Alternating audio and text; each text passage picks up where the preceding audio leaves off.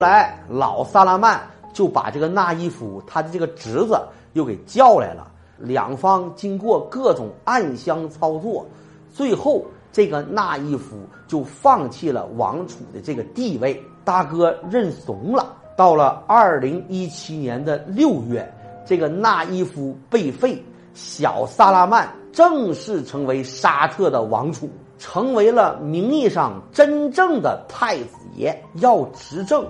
有手段那是不够的，你搞死多少个叔叔大爷、堂兄堂弟，这个技能和治理好国家没有半毛钱关系。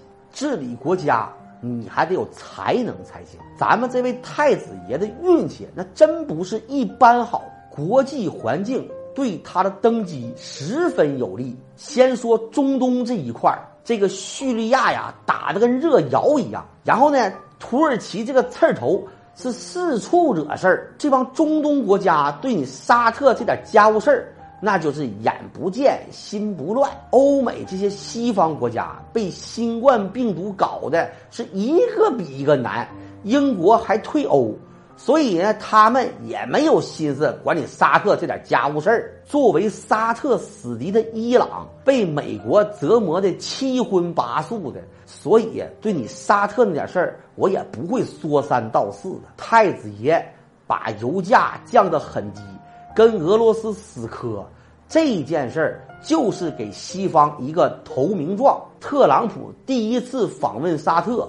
跟这位太子爷聊的也是风生水起。等特朗普一离开沙特，兜里揣了个一千一百亿美元的军火大单，这个是美国建国以来最大的海外订购单。所以建国对这位太子爷那也是心怀感激。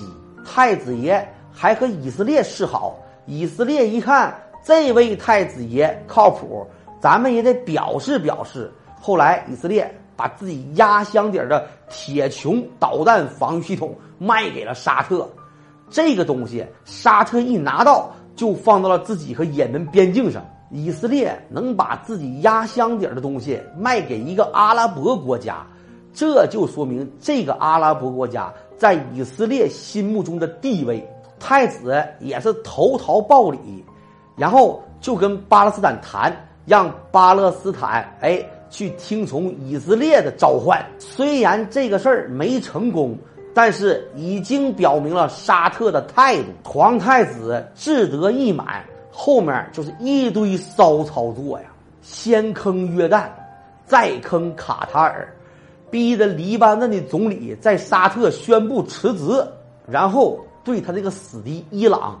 是该封锁就封锁，该使坏就使坏，各种的暗箱操作。沙特对伊朗是阴谋，对他邻国的也门直接出兵干涉他国内政，就要干死也门的反政府武装胡塞武装集团。但是有多大脸现多大眼。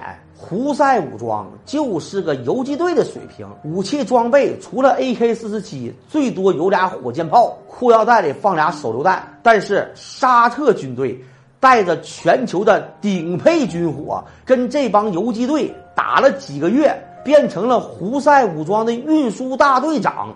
胡塞武装通过跟沙特军队的交锋，武器装备换了一茬，这人不行啊，用什么武器？都是扯淡，不但没把这个胡塞武装消灭了，还差点被胡塞武装占去沙特的三个省。要不是美国大哥暗中干预，沙特都得割地赔款。就这一下，太子爷的脸被狠狠的打了。但太子爷照样放飞自我，有钱任性惯了。太子爷也是十万个瞧不上土耳其。并号令阿拉伯国家对土耳其进行经济封锁，并公开表示，这个土耳其、伊朗还有恐怖主义是世界邪恶三兄弟，这帮人都不是什么好货。那土耳其也是有名的刺儿头，肯定不能善罢甘休。以太子爷这样任性的性格和他自我放飞的态度，今后。肯定有很多好戏要上演。